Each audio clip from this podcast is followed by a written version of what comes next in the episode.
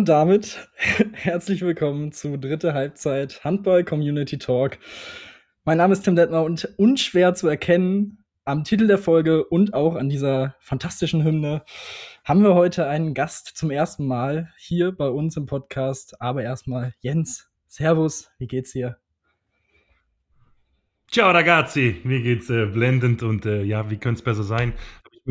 Habe ich mir hier schon den Kaffee bereitgestellt. Heute ist ja ein bisschen Espresso in Chianti in der Luft. Äh, wir haben heute tatsächlich äh, Premiere zum ersten Mal äh, einen Podcast-Gast äh, bei uns in unserem Podcast. Die freuen sich hier schon alle. Äh, wir sind voller Vorfreude, dass wir, dass wir heute äh, ja, Domenico Ebner begrüßen dürfen ähm, bei uns. Ähm, Domenico, also du weißt ja, wie das ist. Normalerweise bei Handballmannschaften gibt es ja einen Einstand. Wir machen das dann wahrscheinlich erstmal virtuell. Also ähm, Kiste Bier oder Pizza oder was auch immer du dir da überlegt hast. Vielleicht gibt es auch eine Tortellini, irgendwas Italienisches. Äh, herzlich willkommen, schön, dass du da bist. Äh, wir freuen uns sehr, dass du hier die Premiere für uns übernimmst. Ja, das sind ja riesige Vorschusslorbeeren. Vielen, vielen Dank für die Einladung und danke, dass ich da sein darf. Ich freue mich auf den Podcast. Ja, Tim, dann übernehmen wir mal, oder? Und ähm, ja, wir haben hier na sicher, na sicher. Ach, alles. Wir, wir kriegen das hier koordiniert. Ähm, auf jeden Fall haben wir den aktuell gewählten Handballer des Jahres 2022 in Italien. Dazu natürlich erstmal Glückwunsch, Domenico. Das äh, kam ja, ich glaube, letzte Woche äh, die Ehrung für dich. Also ähm, ja, wie gesagt, hoher Besuch. Aber bevor wir zu dir kommen, haben wir natürlich eine Einsendung aus der Community, aus unserer geliebten Community. Und das ist mit Abstand die, die wildeste Einsendung, die wir bisher hatten, glaube ich. Ähm, und zwar geht es mal wieder um ein Amt. Also auch Wochen nachdem wir das erste Mal über Ämter gesprochen haben, seid ihr fleißig. Und ähm, der liebe Max aus Köln hat uns Folgendes geschrieben. Moin zu den Ämtern. Beim HSV Bocklemünd in Köln gibt es den BUG-Wart. Domenico, du kannst ja mal raten, wofür könnte BUG stehen? Boah, keine Ahnung. Wirklich, überhaupt keine Ahnung. Okay, BUG, ich, äh, Bier und Getränke oder? Interessant, ja, okay nicht schlecht, aber es geht in eine, in eine ganz andere Richtung. Und zwar steht das Ganze für Beischlaf und Geschlechtsverkehr. Ähm, dafür müssen nach dem Spiel entsprechende Verhütungsmittel und Kosmetika da sein, damit die Männer vernünftig gepflegt auf die Pirsch gehen können oder sich halt mit Stil den Helm lackieren können.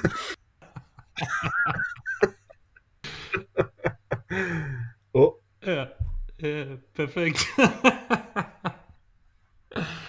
Jetzt ist Tim raus. Ja, Tim ist direkt losgefahren, um sich da bei dem Verein anzuschreiben, wahrscheinlich. Auf dem Weg nach Köln, ne?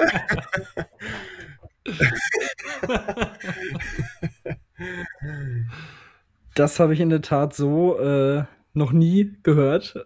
ähm, ja, Meinungen dazu. Gibt es bei euch auch? nee, definitiv nicht. Äh, da sind wir noch äh, ganz bodenständig. Aber äh, sehr, sehr spannend, was da im Kölner Raum abgeht, würde ich sagen. Ja, super interessant. Du brauchst mich gar nicht so angucken. Bei uns gibt es das in Barling natürlich auch nicht. Ähm, aber äh, ich könnte ich könnt mir vorstellen, dass bei dir vielleicht in, in, äh, in näherer Zukunft vielleicht bald ein Vereinswechsel ansteht. Tim, du bist doch da in der Kölner Ecke zu Hause. Also würde mich nicht wundern, wenn ja. du mal den Verein wechselst. Das ist ja Weltklasse. Ja, im Moment pendel ich ja immer so knapp eine Stunde, anderthalb Stunden mit dem Zug äh, in die Heimat, um, um zu spielen. Mal gucken, vielleicht, vielleicht tut sich da was im Sommer, äh, wenn, die, wenn die ein gutes Angebot machen. Ich weiß nicht, in welcher Liga die spielen, aber das, für die setze ich mich auch auf die Tribüne. Ähm, also, top. Ist eine, ist eine schöne Einladung. Danke an Max auf jeden Fall dafür. Und äh, ja, wir, wir machen direkt weiter. Jens, letzte Woche kam etwas auf. Es ging um einen Spitznamen, einen tierischen Spitznamen, der Otter unter den Adlern, so hieß auch die Folge. Und du hast Antworten bekommen auf deine investigativen Fragen. Was, was, war, was ist los? Was hat es damit auf sich? Ja, ich habe mich natürlich nach der Folge direkt ins Auto gesetzt und bin von Barling äh, nach, in den Norden nach Kiel gefahren, äh, um bei, bei Rune Darmke an der Tür zu klopfen. Das musste natürlich äh, noch herausgefunden werden, was es mit dem äh, Spitznamen Otter auf sich hat und wer eigentlich diesen grandiosen Wikipedia-Eintrag äh, äh, geschrieben hat. Und ähm, es ist tatsächlich so, dass Rune auch von diesem Spitzname noch nie wirklich was gehört hat, beziehungsweise das nicht wirklich unter, unter sein einen seiner Spitznamen läuft. Dementsprechend äh, ist da auf jeden Fall Optimierungsbedarf bei Wikipedia und äh, ja, über den äh, Autor des Wikipedia-Eintrags wusste er auch nicht äh, genauer Bescheid.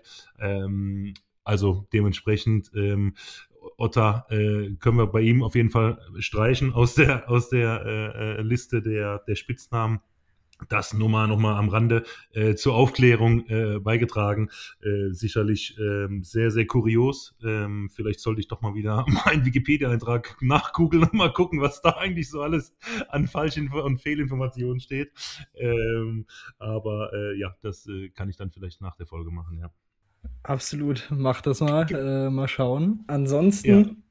Ja. Frage an der Stelle. Domenico, kennst du, kennst du A, deinen äh, äh, Wikipedia-Eintrag und B, äh, hast du da auch schon die, die, die Finger äh, im Spiel gehabt, was da dein Wikipedia angeht? Ich meine, du bist ja sehr äh, umtriebig im Internet und, und äh, quasi 24 Stunden, wenn du nicht im Tor stehst, irgendwie einen Laptop in der Tasche. äh, also ich habe den Wikipedia-Eintrag schon mal durchgelesen, das auf jeden Fall. Aber wer da die Informationen füttert, das wundert mich auch. Also da sind ja dann auch immer die top aktuellen News direkt hinterlegt. Also Chapeau an die Leute, die sich da immer hinsitzen und die Infos äh, aktualisieren. Aber äh, bei mir ist, glaube ich, noch kein so dubioser Spitzname aufgefallen. Von dem her äh, bin ich da sehr happy, dass die Informationen bei mir noch relativ legitim äh, hinterlegt sind. Also ich kann auf jeden Fall sagen, weil ich bin gerade drin und man kann unten auf Autoren klicken und sieht dann anscheinend, äh, wer da am Werk ist. Und 59,7 Prozent von deinem Wikipedia-Eintrag, Domenico, hat ein gewisser Mathematik geschrieben. Also wenn Matze. du irgendwen kennst, der Matze heißt. Ähm, Oder vielleicht dein ehemaliger Mathelehrer. Könnte ja auch sein. so. also sehr, sehr ja, interessant. Spannend. Spannend, gute Überleitung, sind auch Fragen, die ihr da draußen gestellt habt, die wir weiterleiten sollen an dich, Domenico. Und es äh, sollte mittlerweile jeder mitbekommen haben und deswegen lief auch die, die Hymne am Anfang, dass du äh, italienischer Nationalspieler bist. Und dementsprechend fragt Lina.stnc ähm, auf Instagram, warst du sehr aufgeregt vor deinem ersten Länderspiel und wie bist du damit umgegangen? Also man muss da ja ein bisschen äh, länger ausholen, weil ähm, es ist ja alles mit Italien sehr dubios gelaufen. Also ich bin eigentlich auf ein äh, Auswärtsspiel mit äh, Bietigheim damals. Oder wie alles in Italien, ja, muss man sagen. Wirklich so. bin auf dem Auswärtsspiel unterwegs von Bietigheim nach Eisenach und auf einmal kriege ich eine, eine Facebook-Nachricht von einem gewissen Jürgen Brandner der dann so schreibt, hey, ich habe deinen Namen in der Handballwoche gelesen, du heißt Domenico, gibt es irgendwie die Möglichkeit, dass du irgendwie italienische Eltern hast oder sonst was? Ich dann erst so irritiert gewesen, italienischer Handball. Ganz ehrlich, bis dato habe ich noch nie was vom italienischen Handball wirklich gehört. Wir haben früher immer in der Jugend Witze gemacht, dass wir irgendwann mal so in Italien Handball spielen oder so. Und dann äh, in Kontakt getreten und ähm, dann war halt die Frage, mache ich es oder mache ich es nicht? Damals habe ich zweite Liga gespielt, habe mich damals mit meinem Berater zusammengesetzt. Die haben sich dann äh, ja sehr Mühe gegeben. Und äh, was dann für mich ja noch spannend war, da hieß es ja zu Beginn, der Verband war vorher sehr Mafia geführt. Und deswegen haben nur die Leute, die in Italien Handball gespielt haben, auch für die italienische Nationalmannschaft gespielt. Jetzt habe ich mich ja gefragt, wenn ich da die erste Mal da runterkomme, ja, was mit mir dann passiert, ob ich erstmal hier Handschellen abgeführt und erstmal äh, Kontrolle, hat der italienisches Blut oder sonst was. Aber äh, es hielt sich dann im Grenzen. Aber was da für Sachen passieren, wir sind da in Medizinchecks durchgelaufen, da würdest du in Deutschland die Hände über den Kopf zusammenschlagen. Äh, wir haben in Hotels geschlafen, das darfst du keinem erzählen. Aber äh, es macht sehr, sehr viel Spaß und äh, die italienische Liebherzigkeit und Lebensfreude, die sind einmalig. Frage 2. Und die Kulinarität. Äh, Entschuldigung. Ja, alles gut, sprich ruhig zu Ende. Alles gut, erzähl uns was über, über, über die Kulinarik in Italien. Ja, und äh, ja, muss ich ja nicht viel erzählen. Ich glaube, da weiß jeder Bescheid, die ist einmalig dort. Das stimmt das stimmt. Aber was mich mal interessieren würde, äh, in wie viel Podcasts musstest du oder Interviews musstest du bis heute äh, genau diese Geschichte schon erzählen, wie es dazu kam, dass du italienischer Nationaltorhüter geworden bist? Weil alleine ich habe die Geschichte bestimmt schon 18 Mal gehört. Das muss ja auch ein bisschen, muss dann doch irgendwann zu den Ohren rauskommen, oder? Absolut, absolut. Aber äh, ich muss sagen, ich glaube, es jetzt letzte Mal war jetzt schon ein bisschen länger her. Von dem her immer wieder lustig, die Geschichte zu erzählen. Aber ich müsste, glaube ich, mal die WhatsApp-Nachricht mal wieder raussuchen, dann hättet ihr Exklusivinhalt, oder? ja, immer, immer her damit.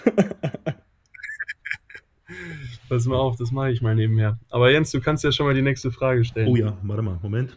Da muss ich kurz umswitchen.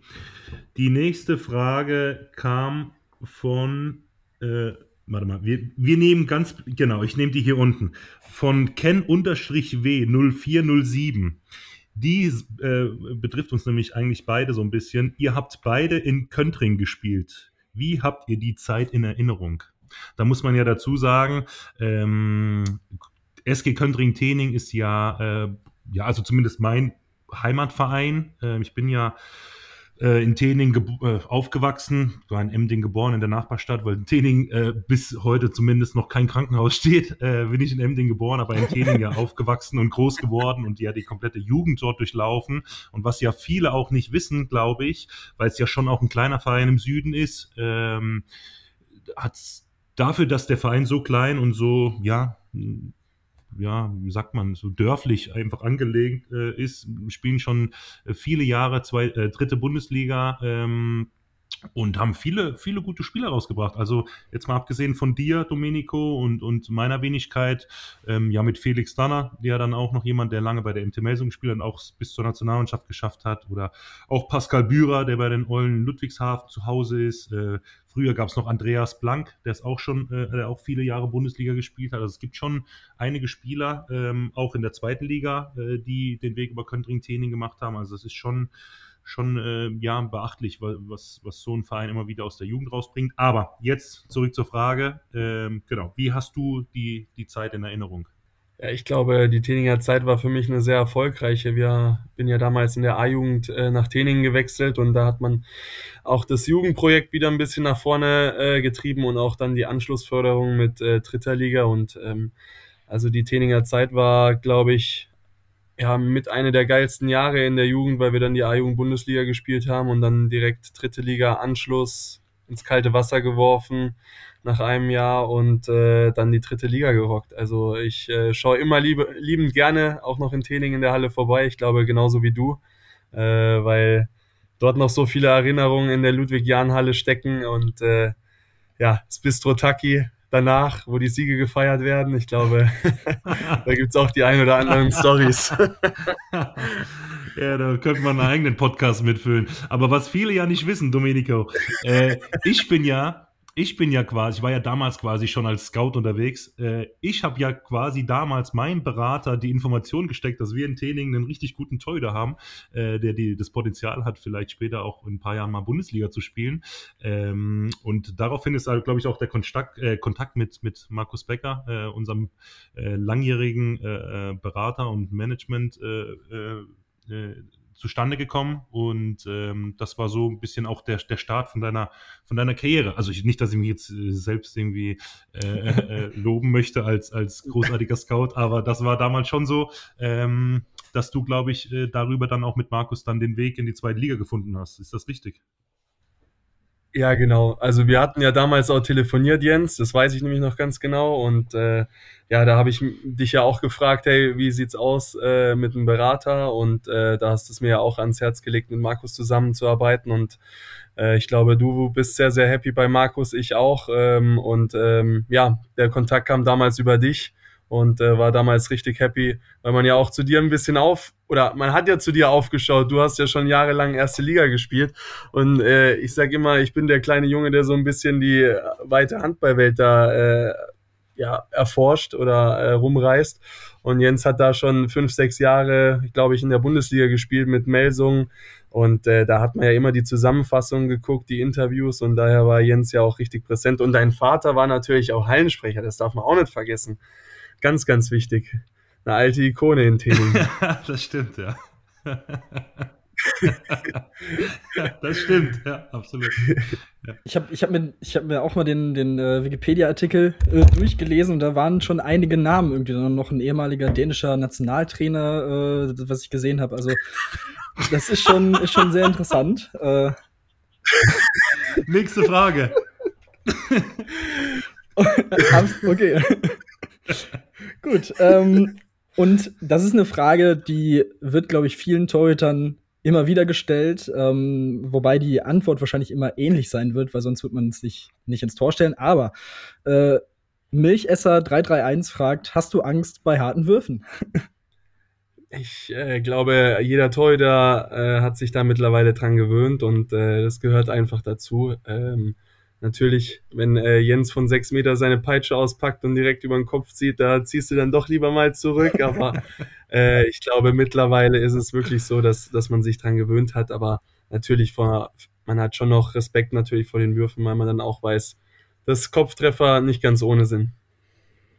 Also stimmt, ich habe ja heute, ich habe ja heute die Möglichkeit, mit zwei Torhütern hier einen Podcast zu führen und ich habe ja Tim dir auch schon ganz besonders auch meinen Respekt äh, äh, ausgesprochen und das mache ich, mache ich äh, tatsächlich immer, immer lieben gerne bei jedem Torhüter, mit dem ich die Möglichkeit habe, ein Gespräch zu führen. Also ähm, ihr müsst ja wahnsinnig äh, äh, viel Geld bekommen dafür, dass ihr euch da freiwillig hinten reinstellt. Ander, anderen, äh, einen anderen äh, Grund kann ich, kann ich mir da wirklich äh, nicht überlegen. Äh, da fällt mir da nicht ein, warum man sich ins Tor stellt. Also ich habe da echt riesen Respekt vor, ähm, äh, vor euch Torhütern. Ähm, das ist wirklich, das ist wirklich Wahnsinn. Ja, ich werde in Bier bezahlt. Also.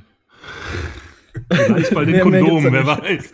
Vielleicht bei den Gummis, wer weiß. Gehaltserhöhung. Genau. Ähm, ja, eine, eine Frage haben wir noch. Ich glaube, auf die hast du dich, Jens, auch sehr gefreut, äh, als du die gelesen hast. Ja, das ist tatsächlich auch einer äh, unserer äh, Wegbegleiter, äh, ein äh, alter Verbündeter aus der Heimat, äh, Uli Kiefer, äh, hat nämlich auch eine Frage einge eingeschickt. Darüber habe ich mich sehr gefreut. Er fragt, er fragt, wenn Domi als Bälle im Halbfeld abfängt, warum nimmt er sich dann nicht mal selbst den Wurf? Gruß Uli.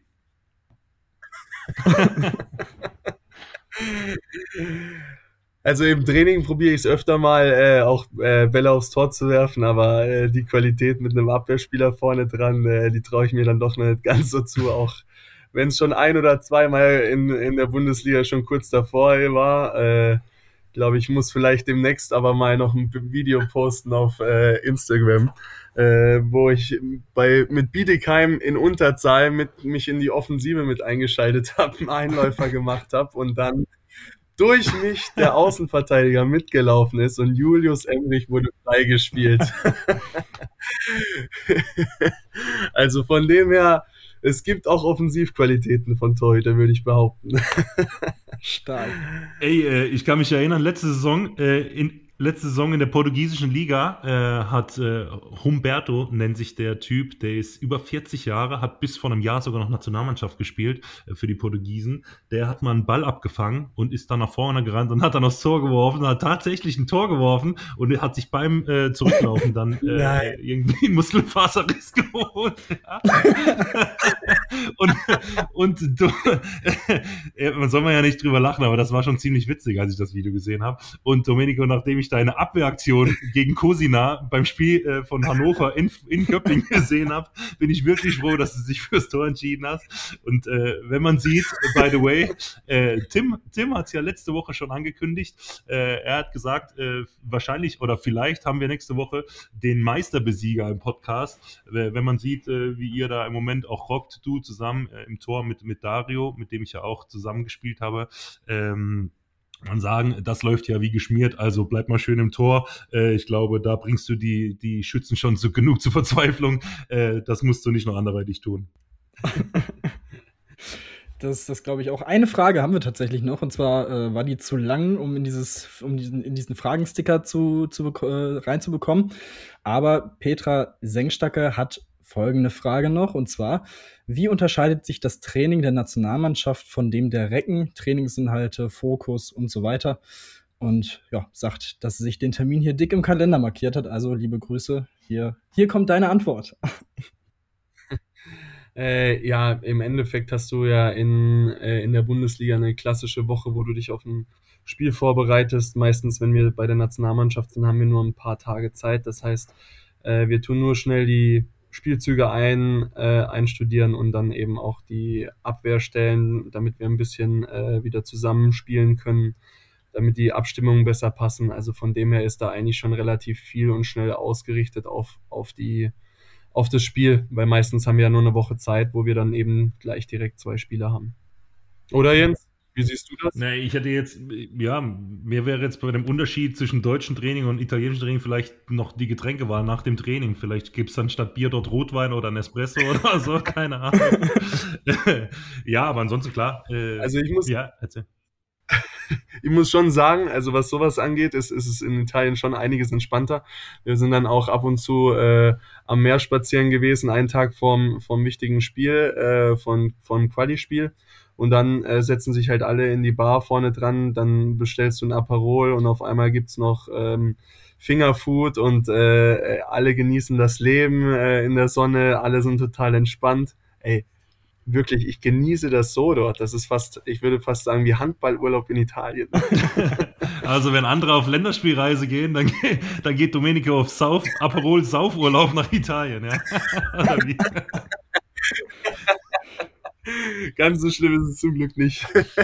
Aber ist doch geil. Also das finde ich, das sind doch auch geile Geschichten. Ähm, also ich kann das, ich, ich kann da, ich kann dem äh, nur, nur zustimmen. Äh, bei uns in Sporting war es zum Beispiel auch so, wenn wir Auswärtsfahrten hatten, äh, dann gab es bei uns auf dem Tisch äh, am, am Abend vorher stand immer Rotwein und Weißwein. Das war irgendwie einfach hm, weiß ich nicht, auch, ich kenne das auch von, von äh, anderen Spielern, die in Spanien spielen. Da gibt es dann an, am, Abend vorher im Hotel, gibt es dann Wein zum Abend dazu, äh, zum Abendessen dazu. Das wäre in Deutschland, glaube ich, äh, ja nicht denkbar. Aber ja, das macht es irgendwie auch aus. Und ja. ich finde das richtig geil, dass du das gemacht hast, dass du dich dazu entschieden hast, auch diesen Weg zu gehen für die italienische Nationalmannschaft. Ich finde schon, ähm, dass ihr das auch gut macht. Ich verfolge es ja logischerweise auch äh, durch dich und ähm, ja, äh, finde es auch toll jetzt, dass der HBW äh, ja noch ein, ja, äh, Francesco Totti oder wie haben wir ihn genannt, verpflichtet hat für die nächste Saison.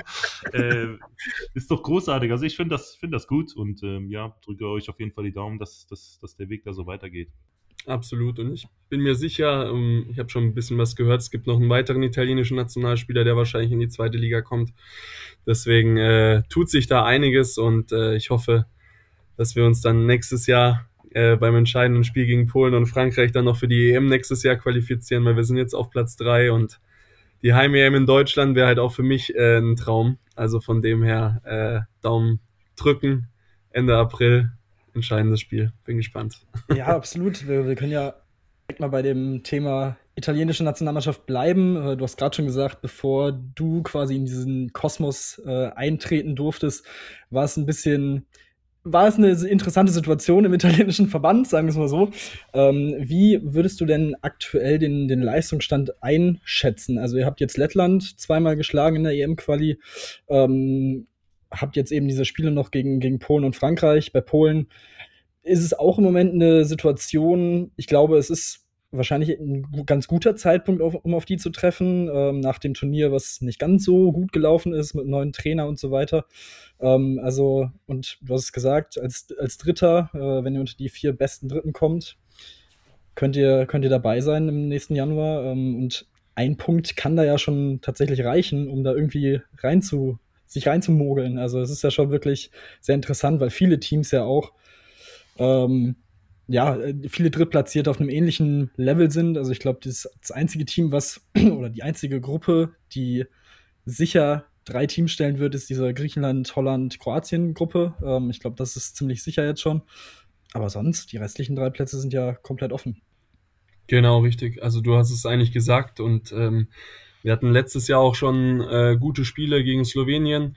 ich glaube, an einem Tag können wir auch mal einen großen schlagen. Äh, wir hatten letztes Jahr Slowenien beim Heimspiel in Italien äh, leider nur mit einem Tor verloren. Äh, ich glaube, wenn wir so eine Leistung nochmal abrufen und da auf dem On-Point äh, unsere Leistung abrufen, da ist da auf jeden Fall was möglich. Aber der italienische Handball hat sich halt jetzt auch erstmal weiterentwickelt, auch was Strukturen angeht äh, weil die haben jetzt auch eine Akademie gegründet, um junge Spieler nach vorne zu bringen. Und da kommen echt gute Jungs raus. Da geht jetzt auch noch jemand nach Spanien, der ein richtiges Talent ist mit 17 Jahren links außen. Ein Rückraum links äh, wollten wir auch noch nach Deutschland bringen. Der wird jetzt allerdings noch seine Schule fertig machen, aber äh, es tut sich was und äh, da bin ich natürlich sehr stolz drauf, weil äh, Italien fehlt noch so ein bisschen auf der europäischen Handballlandkarte.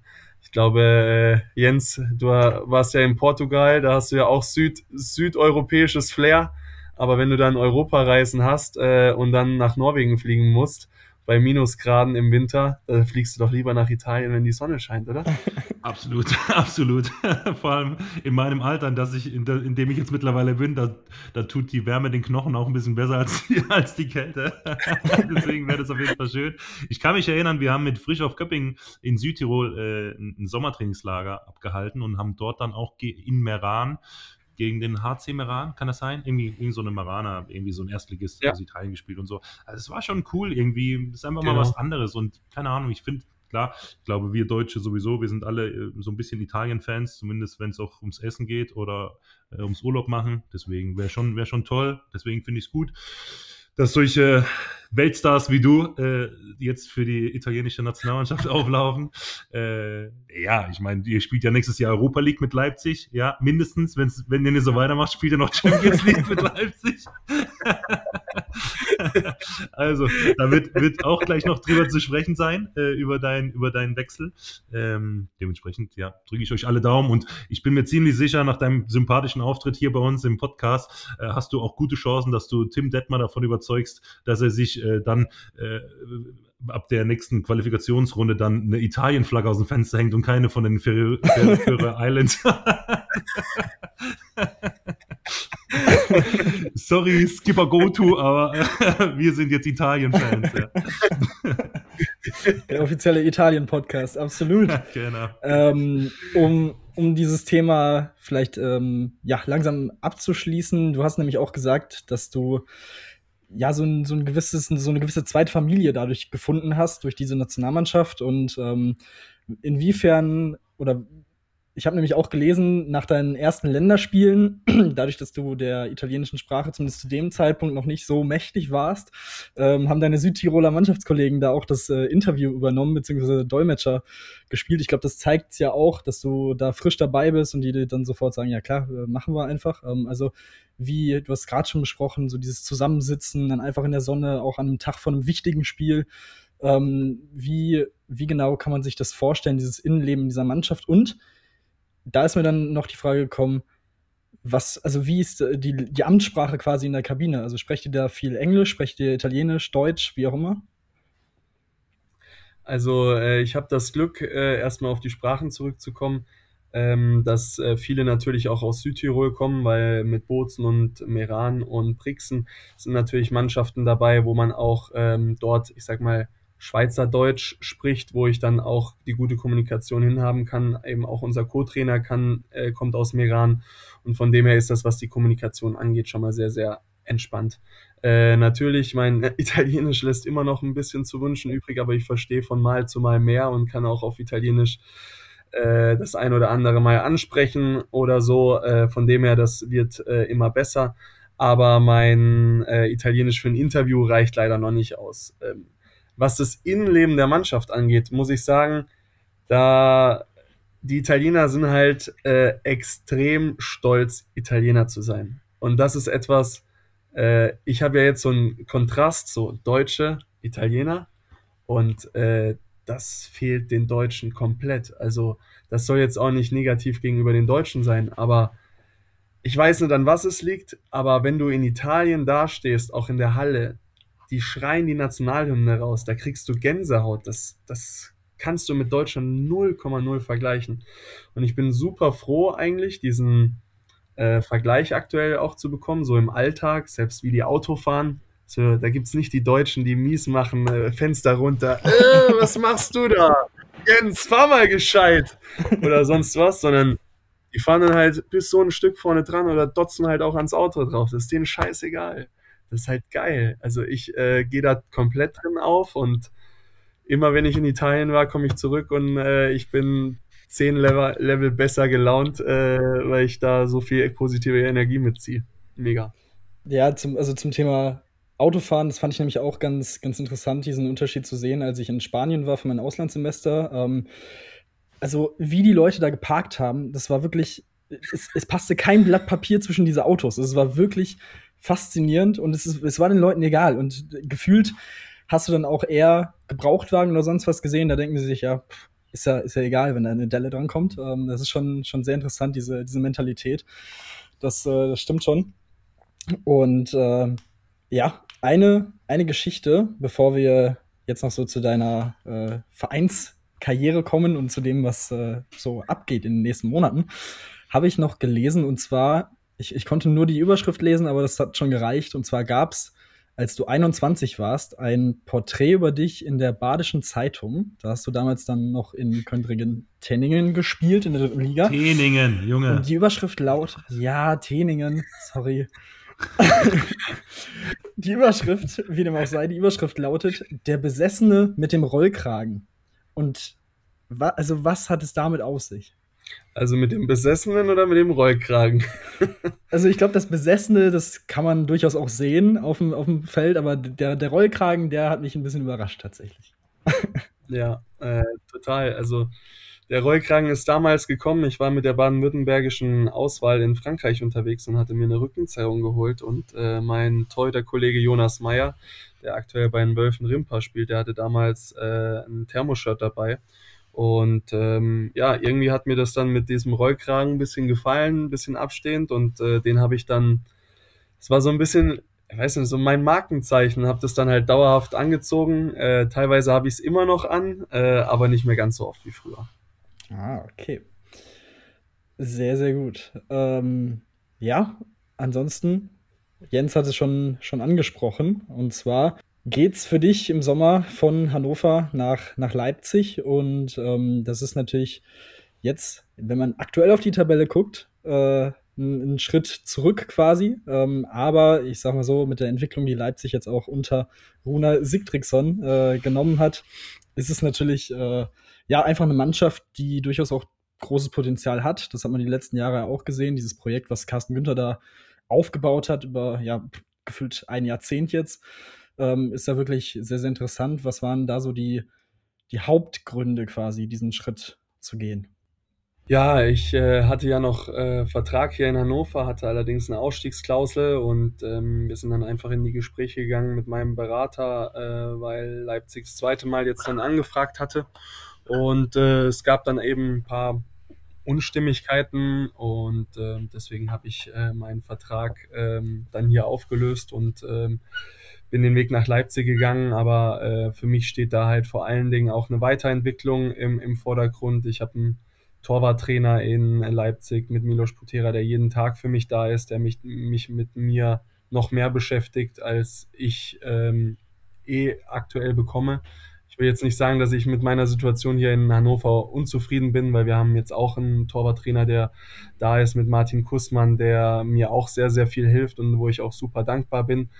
Ähm, trotzdem hatte ich das Gefühl jetzt, dass ich äh, nach vier Jahren Hannover auch nochmal einen neuen Schritt gehen muss, um mich persönlich und sportlich nochmal äh, weiterzuentwickeln. Und ähm, ich hatte das Gefühl, dass eben dort die Rahmenbedingungen für mich ideal sind, äh, die ich dort vorfinde. Und ähm, dementsprechend war es jetzt so, dass ich mich dann äh, mit den Verantwortlichen zusammengesetzt habe und äh, freue mich jetzt äh, auf echt eine, eine coole Truppe. Ich habe schon Anfang der Saison und auch eigentlich die letzten Jahre immer gesehen, dass die ein Riesenpotenzial haben. Ähm, dass es jetzt Anfang der Saison so doof lief, äh, wo wir auch in den Gesprächen waren, äh, war mir im Endeffekt egal, weil ich wusste, dass die Spieler viel, viel mehr Potenzial haben und ähm, ja, ich freue mich drauf. Nichtsdestotrotz, in eineinhalb Wochen äh, steht das äh, Auswärtsspiel Hannover in Leipzig an. Es wird für mich natürlich ein sehr, sehr spezielles Spiel. Da freue ich mich aber auch schon drauf und äh, bin gespannt. Aber bin ja noch unter Vertrag von Hannover, von dem her müssen wir es den Leipzigern nächste Woche auf jeden Fall nochmal sehr, sehr schwer machen. Ich finde, ich finde auch, äh, dass, äh, dass, dass der Wechsel total Sinn macht, ähm, den du jetzt da anstrebst. Ähm, finde, Leipzig ist auch von der Station her, jetzt auch vom, vom Leistungsniveau echt äh, optimal. Äh, kommst echt in eine Mannschaft mit, mit super viel Potenzial, ähm, auch ein Verein, der wirklich eine Vision hat. Ähm, und ist auch für dich, wie du auch selber sagst, finde ich auch der, der richtige nächste Schritt, ähm, auch wenn es jetzt vielleicht dieses Tabellenbild vielleicht gerade aktuell äh, anders aussieht, aber das ist völlig egal. Ähm, bist immer noch äh, ziemlich jung für einen Torhüter, dementsprechend finde ich das, äh, finde ich das passt richtig gut. Ähm, und freue mich sehr für dich, äh, dass du, dass du mit Leipzig da äh, einig geworden bist. Und ähm, ich glaube, ähm, jeder, der dich auch kennt, der weiß, dass du bis zum Ende Vollgas machst bei, bei den Recken. Und äh, jeder, der auch die letzten vier Jahre ein bisschen die Bundesliga verfolgt hat, der hat doch gesehen, dass du dich immer äh, voll reingehangen hast. Und ähm, jeder, der das anders sieht, der hat halt keine Ahnung. Und deswegen würde ich mir da ehrlich gesagt nicht wirklich eine Platte äh, von machen. Ich freue mich für dich und ähm, wünsche dir auf jeden Fall viel Erfolg äh, und denk an uns, wenn du nächstes Jahr dann European League Sieger mit Leipzig geworden bist.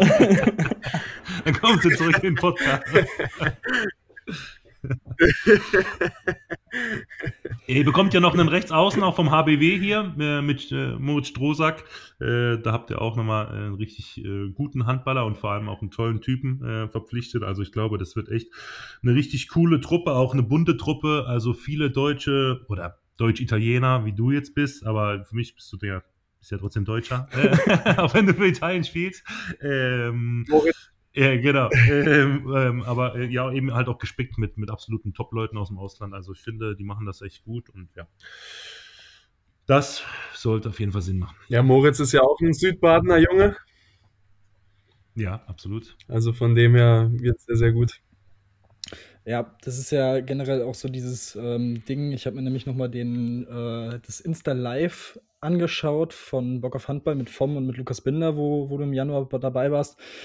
Da hat Lukas Binder ja auch gesagt, dass man in den letzten Jahren so ein bisschen von diesem ja, familiären, auch von diesem Zusammenhalt, den Leipzig auch in dieser Anfangszeit in der Bundesliga so ausgemacht hat, weshalb man sich auch so schnell etablieren konnte, vielleicht so ein bisschen verloren hat auf dem Weg, ähm, dass man jetzt eben ja so zwei fantastische Typen mit in diese Mannschaft wieder reinpackt. Ähm, ich glaube, das, das spricht dann auch wieder, wieder für den Verein und für diese Vision, ähm, die wir jetzt schon angesprochen haben. Also ja, wie gesagt, äh, natürlich viel, viel Erfolg, aber jetzt diese Saison gilt es natürlich mit, mit Hannover dann noch vor Leipzig zu, zu bleiben, muss man ja sagen. Absolut. Und ähm, ein, weil es jetzt eigentlich passt, auch zum, zum letzten Spieltag, beziehungsweise zu eurer letzten Woche, die auch sehr intensiv war mit Donnerstag Magdeburg, jetzt Sonntag in Lemgo. Und ähm, du auch in einem anderen Podcast erzählt hast, dass du dich sehr ausgiebig, was Wurfbilder angeht, ähm, vorbereitest auf die, die Spiele. Da habe ich mich gefragt, wie machst du das bei solchen Spielansetzungen? Also wenn Donnerstags und Sonntags ist, du hast, glaube ich, gesagt, brauchst äh, vor einem Spiel so drei Tage ungefähr. Also das ist dann ja schon, schon sehr eng. Also wie sah so die vergangene Woche als Vorbereitung für dich aus? Ja, also das Ding war ja, ich bin ja erst am Montag zurückgekommen von der Nationalmannschaft und äh, habe dann ab äh, Dienstagabend angefangen, äh, eineinhalb Stunden Video zu gucken. Äh, ich kriege jetzt keine Videoclips von meinem Trainer, weil mir das äh, nicht viel bringt, weil ich brauche immer das ganze Spiel als äh, Video und ich gehe dann möglichst Szene für Szene durch und habe dann meine eigene Wurfbildvorlage in DIN A4-Blatt pro Spieler und äh, dann wird der Wurf immer eingezeichnet, wenn er wirft. Also wenn Jens in der ersten Minute wirft, dann wieder in der 29. Minute, dann muss ich das Blatt nach oben holen, dann wird wieder der nächste Strich reingemacht und so habe ich eine Wiederholung drin. Und das ist halt äh, vielleicht ein bisschen freaky, aber äh, es hat mir in der Vergangenheit sehr viel gebracht und äh, man muss sagen, da geht ja wie auch wieder der äh, die Gedanken zurück nach Tening. Es hat mir damals Ole Andersen beigebracht, der ehemalige dänische Nationaltrainer, der gesagt hat, ich brauche das unbedingt. Und äh, es ist echt verrückt, äh, dass so viele Spieler also wirklich auch Wurfbilder haben und äh, ihre Lieblingsecken. Äh, das ist echt krass. Also selbst ein Sander Sargosen äh, wirft, hat seine Lieblingsecken, weil in Drucksituationen äh, ruft man einfach das ab, was die Spieler halt immer machen. Und äh, ich weiß nicht, Jens, hast du auch ein Lieblingseck? Ich habe jetzt schon länger nicht mehr gegen dich gespielt. Hauptsache fest. ja. ich, Torhüter mit Ball ins Tor. Ich werde jetzt, ja, ich, ich werd ja hier jetzt einen Teufel tun und den Leuten da draußen meine, meine Lieblingsecken mitgeben. Was sag mal, hast du eigentlich komplett die, die, die Nerven verloren? Äh, äh ich glaube, das ist völlig normal. Also äh, klar, zum einen gibt es diese, diese, diese Wurf, diese Lieblingsecken gibt es natürlich schon, klar, das hat jeder Spieler. Ähm, ähm, aber gerade das, was Domenico richtigerweise auch gesagt hat, gerade in so extremen Drucksituationen, glaube ich, äh, ist es egal, was hinten für ein Name auf dem Trikot steht. Da hat jeder seine, seine Abläufe und ähm, dementsprechend, ja, macht es schon viel Sinn. Und da finde ich schon auch, ähm, das Torhüter braucht man natürlich äh, Talent, Beweglichkeit, natürlich auch eine, eine gewisse Statur, darf es jetzt auch nicht zu klein sein. Aber ich glaube schon, dass Torhüter auch äh, ne, die Position ist, wo du halt auch nochmal extrem viel Fleiß mitbringen musst, dass du eben dich da hinsetzt und stundenlang diese Sachen machst. Ähm, ich glaube, äh, ja, Anderson war ja damals auch so ein Torhüter, der so extrem viel Video geguckt hat und das unterscheidet dann schon einen, einen, einen Top-Torhüter von einem, von einem absoluten Weltklasse-Torhüter und äh, dementsprechend ähm, ja, finde ich, macht er das äh, absolut richtig, auch wenn das mit Sicherheit super aufwendig ist und intensiv. Aber letzten Endes ist es ja auch der Job. Ähm, ähm, ja, und äh, ist ja auch äh, was Besonderes, Torhüter in der Bundesliga zu sein, glaube ich. Und äh, deswegen hält der Domenico auch so fantastisch, wie er es tut. es hat alles seine, seine Gründe, das, äh, das stimmt. Ähm, und was ich auch interessant fand, ähm, als ich da, da reingehört habe, und zwar dass du jetzt schon seit längerem auch mit Mentaltrainern ähm, arbeitest und gearbeitet hast ähm, in der Vergangenheit und du auch gesagt hast, dass das für dich in Deutschland immer noch so ein ja, negatives, vielleicht auch so, so ein schwaches Bild hat, ähm, erzeugt über einen Spieler, über eine Person, wenn er sich da quasi externe Hilfe holt. Und ähm, also wie, in, inwiefern hilft dir der Mentaltrainer oder diese, diese Beziehung zu einem Mentalcoach, um ähm, für dich einfach ein besseres, eine bessere Performance einfach rauszuholen? Ja, es geht ja um, um viele Themen. Es geht ja erstmal darum, ähm, wie bereite ich mich auf ein Spiel vor, wie bin ich ready, was sind für Pro. Also, vor kurzem habe ich mal gesagt, es gibt eine äh, Rechnung. Äh, meine aktuelle Leistung ist meine Leistungsbereitschaft minus Ablenkung. Und äh, wenn die Ablenkung zu groß wird, ich sag mal durch Familie, durch Privates, durch was weiß ich, äh, Stress im Umfeld, dann kann es schon sein, dass, dass du von deinem Weg abkommst, was deine, was deine Leistungsbereitschaft angeht oder Verletzungen. Und äh, dementsprechend muss man sich eben da darauf vorbereiten, wie man auch eben in Spielen mit Rückschlägen umgeht. Aber es geht ja nicht nur darum, in Spielen von Rückschlägen, weil deswegen meine ich auch, äh, das ist ja nicht nur im Sport so, sondern es ist ja auch genauso im Job. Also, wenn ich einen Auftrag verhunz, wo es um eine Million geht im Job und der Chef auf mich zukommt und ich habe den verkackt, dann muss ich dem auch mal äh, dastehen und sagen, ja, tut mir leid und muss auch Gründe finden und kann da nicht drum tuscheln. Und in der Mannschaft ist ja das dasselbe. Und äh, im Leistungssport wie im Handball wo du jede Minute einen Ball aufs Tor bekommst oder einen Ball hältst und direkt die nächste Aktion, da darfst du nicht lange rumdenken, da musst du tun. Und ähm, das ist etwas, was, was super, super wichtig ist. Und deswegen sehe ich das auch im Sport als noch wichtiger an. Also klar, es ist, sind, gibt viele Bausteine, Ernährung, Krafttraining, Lauftraining, äh, sonst was. Der Trainer muss gut stimmen, die Taktik muss stimmen. Aber ich glaube, wenn man ähm, eine gute mentale Gesundheit hat, wie man so schön sagt, dann äh, hat man schon viel gewonnen, weil man merkt ja auch in den letzten Jahren äh, in Deutschland, man hört immer wieder, dass Spieler Burnouts hatten und äh, man hört ja jetzt auch, dass Mikkel Hansen sowas hatte. Und was ich auch ganz spannend war, dass Matthias Gitzel auch gesagt hat, hey, krass, nach der einen Weltmeisterschaft wusste jeder meinen Namen in Dänemark, wusste damit gar nicht umzugehen und hatte dann so eine große Bürge und er hat das ja auch öffentlich gemacht. Also, wieso sollten es andere Spieler nicht auch öffentlich machen? Wir sind auch nur ganz normale Menschen. Ja. Ja, ja. Abs absolut. Nee, äh, ansonsten habe äh, hab ich noch, äh, hab ich noch gehört, ähm, zum einen, dass, dass, äh, dass, dass Henning Fritz dein, dein Idol früher war, ähm, was, ähm, was ich auf jeden Fall sehr sympathisch fand, weil also für, für mich hat so ein bisschen alles angefangen mit der WM 2007, äh, da war ich fünfeinhalb. Ähm, da, da hat so, so angefangen. Das heißt, es war auch, auch für mich so einer der ersten Torhüter, wo ich so dachte, oh, okay, der ist, der ist cool. Und also was hast du an ihm ähm, ja einfach so, so gefeiert? Was hast du vielleicht von ihm auch für dein eigenes Spiel übernommen? Oder würdest du sagen, es war einfach nur so jemand, zu dem man aufgeschaut hat, zu dem, was er so erreicht hat? Nee, es sind äh, viel, viel mehr Sachen. Also er hat eine ähnliche Körpergröße wie ich. Er ist auch nicht der größte Torhüter, genauso wie ich. Ähm, was ich immer an ihm sehr, sehr gut fand, war, dass er sehr bodenständig war und im Spiel emotional halt explodiert ist. Und äh, wer die WM 2007 gesehen hat, als er dann den letzten Ball da, ich glaube, gegen Narciss dann gehalten hat und durch die Köln Arena läuft, ey, da kriege ich jetzt noch Gänsehaut. Und äh, ich hatte zum Glück das schöne Erlebnis, äh, ihn auch kennengelernt zu haben und ähm, also wirklich eine tolle Persönlichkeit. Äh, und einen, der den Handball halt auch damals extrem gelebt hat. Schade, dass er aktuell nicht noch mehr im Handball wieder aktiv ist, aber er war ja mal noch Sky-Kommentator. Deswegen mal schauen. Er war damals auch äh, Co-Trainer beziehungsweise Torwarttrainer zu der Zeit, als ich in der deutschen Nationalmannschaft war, ähm, war er dort äh, für die Torhüter verantwortlich und ich muss auch ehrlich sagen, ich habe ja echt viele Spiele gegen ihn spielen dürfen, manchmal auch müssen, je nachdem, was er für einen Tag hatte. Ähm, aber insgesamt muss man vor allem, was mir vor allem bei ihm eben auch aufgefallen ist, ist einfach, dass er wahnsinnig bodenständig ist und ähm, genau das, was du auch gesagt hast, einfach ein richtig feiner Kerl, richtig toller Sportsmann und ähm, ja, auch für mich ähm, damals ja, der, der, der Torhüter überhaupt. Also ähm, gutes Vorbild auf jeden Fall. Ähm, Finde ich, äh, hast du dir gut, gut ausgewählt. Ähm, äh, apropos gut ausgewählt, jetzt wollen wir zumindest nochmal zum Abschluss äh, einmal kurz über deine Selbstständigkeit sprechen, die, äh, die du äh, da äh, ja seit ja, seit geraumer Zeit ja eigentlich auch schon äh, vorbereitest und äh, startest und da jetzt richtig durchstartest, äh, zusammen eben ähm, ja durch, durch auch so ein bisschen in Zusammenarbeit mit unserem gemeinsamen Berater Markus Becker.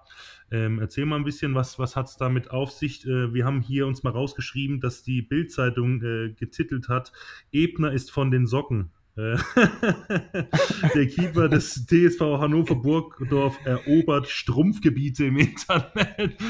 also, erzähl uns mal, was es damit auf sich hat. Äh, hier, hier, ist deine offizielle Werbeplattform. Äh, let's go.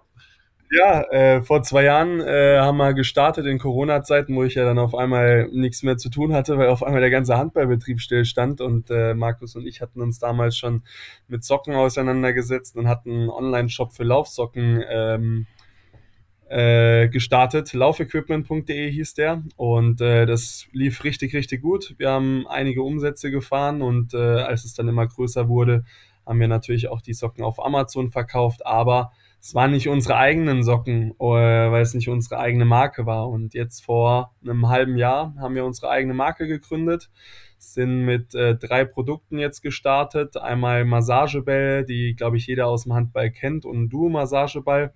Und äh, es klingt jetzt irgendwie ein bisschen verrückt, äh, ein Kinesio-Tape ähm, als zusätzliches Produkt, das die höchste Zertifizierung so in Deutschland hat, weil es als Medizinprodukt zertifiziert ist.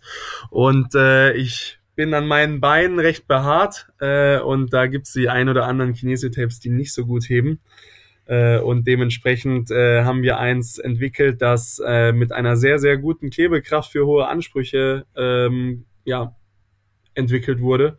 Und äh, da sind wir jetzt unter dem Name vision-performance.de äh, unterwegs und äh, es läuft jetzt sehr, sehr gut. Wir sind jetzt am Schauen, dass wir Mannschaftskooperationen machen und äh, Vereine unterstützen können, auch gerade äh, was den finanziellen Aspekt angeht, äh, eine gute Qualität auch mit einem guten Preis eben zu deklarieren.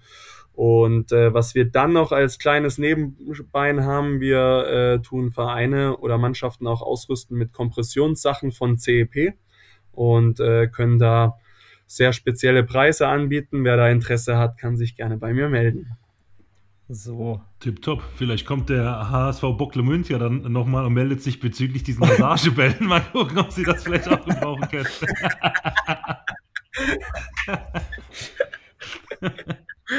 Kann man auf jeden Fall empfehlen. Ähm, ja, sehr, sehr interessante Geschichte. Ähm, ja.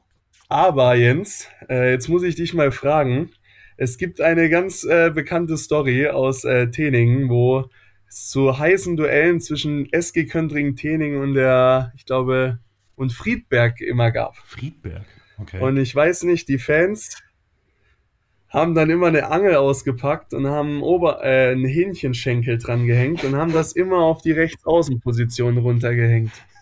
Kennst du die Story dahinter? Ich weiß gar nicht, ob du damals noch mit Jens Schö äh, mit äh, Hefter zusammen gespielt hast. Ähm, ehrlicherweise äh, kenne ich die Geschichte nicht, ähm, kenne zwar den Verein und habe äh, davon auch schon mal gehört, aber ich war tatsächlich nie äh, Augenzeuge des Vorfalls, deswegen kann ich da nicht wirklich von berichten. Weiß nicht, ob du da weißt mit Sicherheit mehr als ich. Ich weiß da ein bisschen mehr. Es war auf jeden Fall lustig. Es gab ein Heimspiel äh, gegen Friedberg und Luder Schmidt war im Tor und äh, Christian Hefter läuft Gegenstoß äh, und ich meine, Luder Schmidt hält den Ball und Hefter liegt dann unterhalb des Torhüters direkt auf dem Oberschenkel. Und was macht Christian Hefter? Beißt dem richtig schön in den Oberschenkel rein. Und Luderschmidt ist ausgeflippt, ist auf den Schiedsrichter zugegangen, hat dann die Hose runtergezogen, hat den Biss dem Schiedsrichter gezeigt.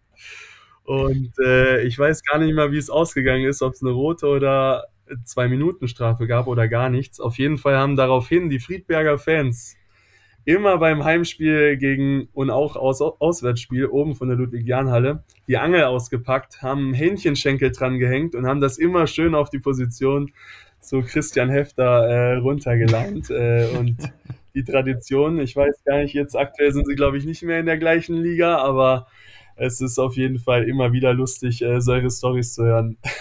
Ja, Proteine, Proteine, möchte man da sagen, ne?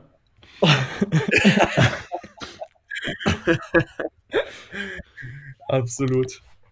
Absolut verrückt, ey. Immer wieder, ja, interessante Geschichten, die ihr hier erfahrt. Ähm, top. Und eine Geschichte, die wir, die wir auch noch aufgeschnappt haben aus, der, aus dem schwedischen Handball, ähm, ist folgende, dass das Sieben-Meter-Werfen dort kein Sieben-Meter-Werfen ist, sondern ähnlich wie beim Beachhandball der Torhüter quasi dem ähm, Spieler, der antritt, einen Tempo-Gegenstoß zuwirft und so eben Pokalspiele entschieden werden nach Shootout. Ähm, da die Frage an dich, Domenico, als Torhüter, fändest du es spannender oder vielleicht auch einfacher, einfach sieben Meter, Mann gegen Mann, eins gegen eins, das zu entscheiden, äh, zum Beispiel so im Pokal-Halbfinale, oder in dieser neuen Version mit dem Tempo-Gegenstoß? Also ich finde es ja schon krass. Äh, ich glaube, die haben ja dort auch ein Playoff-System, nicht so wie wir in Deutschland, glaube ich. Hm. Und äh, wenn dann mit so einem Wurf eigentlich die ganze Saison entschieden wird, ob du Meister, Vizemeister wirst, aber ich finde die Idee wirklich nicht schlecht. Äh, ich bin da eher ein Freund von, von so einem klassischen Gegenstoß, weil ich früher auch es geliebt habe, auf dem Beachhandballfeld in Ottenheim und Altenheim zu spielen. Jens, da kennst du dich auch noch gut aus, oder? Auf, auf, und auf, äh, dementsprechend, ja. das äh, ich wollte sagen, auf dem Spielfeld, auf dem Spielfeld kenne ich mich da nicht so gut aus, aber im Partyzelt. da waren wir schon das eine oder andere Mal zu Gast, ja. Ja, auf jeden Fall äh, finde ich es eine geile Idee. Why not? Und ich glaube auch äh, für die Fans äh, viel geiler anzuschauen.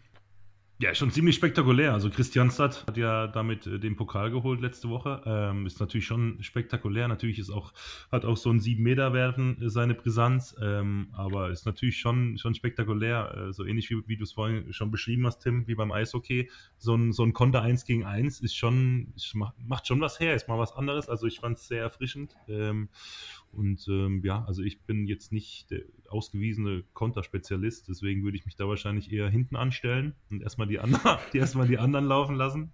Ähm, aber äh, sehr, sehr spannende Geschichte auf jeden Fall.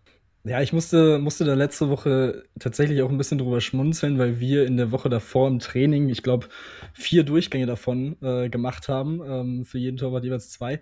Und da dachte ich mir so, ja, okay, in dem Training hatte ich eine, eine ganz gute Quote, also können wir auch gerne mal machen. Hätte ich jetzt nichts gegen.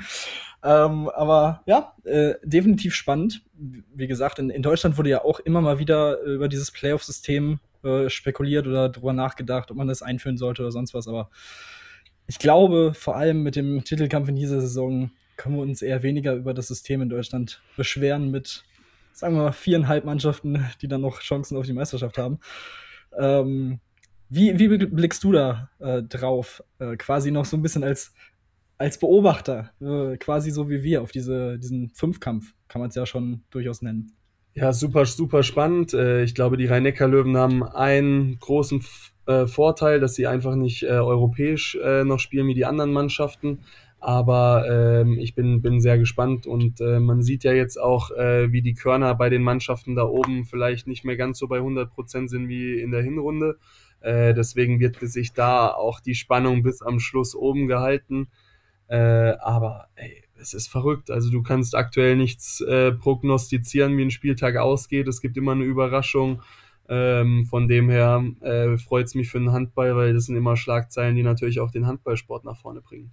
Ja, vor allem äh, anders als in den vergangenen Jahren, wo dann mal so drei, vier, fünf Minuspunkte gereicht haben, hast du jetzt halt nach 22, 23 Spielen schon alle da oben mit irgendwie sieben, acht, neun Minuspunkten. Und das, dabei wird es ja nicht bleiben. Wir haben in den nächsten Wochen einige Top-Spiele noch, die auf uns warten.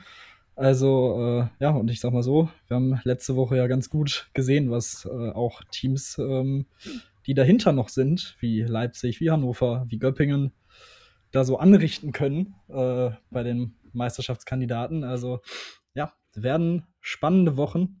Ich weiß gar nicht, wann, wann der letzte Spieltag ist. Wahrscheinlich irgendwie wieder Anfang Juni, Ende Mai, irgendwie so. Aber äh, ja, das wird, das wird schön. Und ich glaube, außer Jens, du hast noch was.